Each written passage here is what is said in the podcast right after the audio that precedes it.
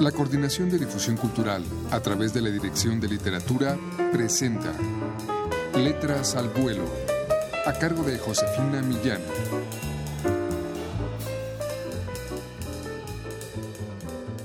Muy buenas tardes amigos.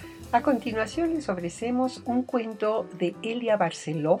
Ella es española, nació en Alicante, España, y una de las seleccionadas para formar parte del volumen 10 de Solo Cuento, la colección que edita la Dirección de Literatura de la UNAM. Es autora de más de 20 libros y 50 relatos. Entre otros premios fue galardonada en 2014 con el premio Celsius por la mejor novela fantástica del año, Hijos del Clan Rojo. Vamos a escuchar un fragmento de Habitación en Australia.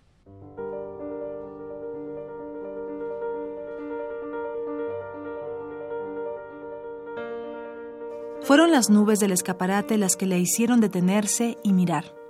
Aquel cuadro tan grande, tan sólido y a la vez tan ligero, abría su mirada hacia un paisaje de nubes evanescentes como vistas a través de la ventana de una torre muy alta o desde la carlinga de un avión.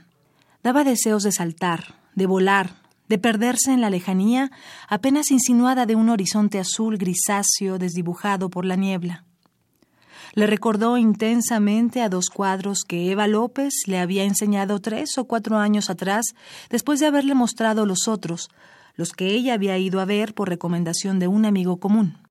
No te los puedes perder, Sandra. Se parecen a lo que tú escribes. Figuras misteriosas apenas entrevistas al empujar suavemente una puerta o por la ventana de una habitación ajena. Tienes que verlos. Había ido. Había conocido a Eva. Habían charlado durante un par de horas y le habían gustado aquellos cuadros que, efectivamente, guardaban un curioso parecido con sus propias historias. El punto de vista del contemplador, del narrador, ese punto de vista ligeramente morboso del voyeur, que empuja un poquito la puerta sin que la persona que está en el cuarto se aperciba de ello, para ver por un instante qué hace cuando cree que nadie la ve. Una chica de perfil quitándose un jersey, una mujer de espalda frente a una ventana, protegiendo de miradas extrañas un cigarrillo recién encendido, un muchacho sentado en el borde de la cama, con la cabeza enterrada entre las manos en una pose de angustia momentánea, cuadros que encerraban unos segundos de historias no contadas, de historias que ella podía imaginar con claridad nada más ver la imagen.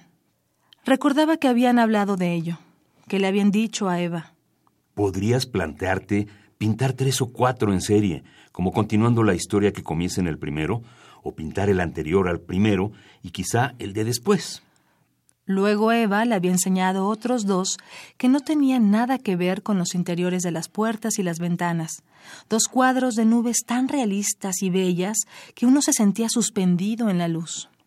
Unos meses después se había materializado por fin la colaboración de la que hablaron, y Eva había hecho la ilustración para la cubierta de su última novela. Un paisaje vagamente siniestro en tonos violetas, donde se destacaban los negros contornos de una torre gótica, justo lo que necesitaba aquella historia que se apoyaba en indicios y sugerencias de maldad antigua.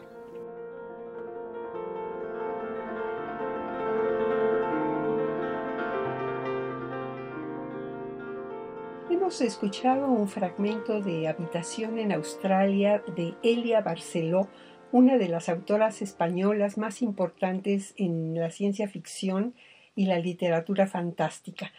Este cuento es una historia cargada de extrañeza con un final muy desconcertante. Aquí lo posible se hermana con la ficción, como queriéndonos decir que no todo es lo que parece.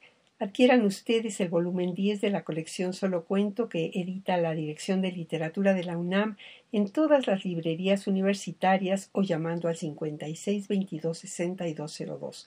Muchas gracias por su atención.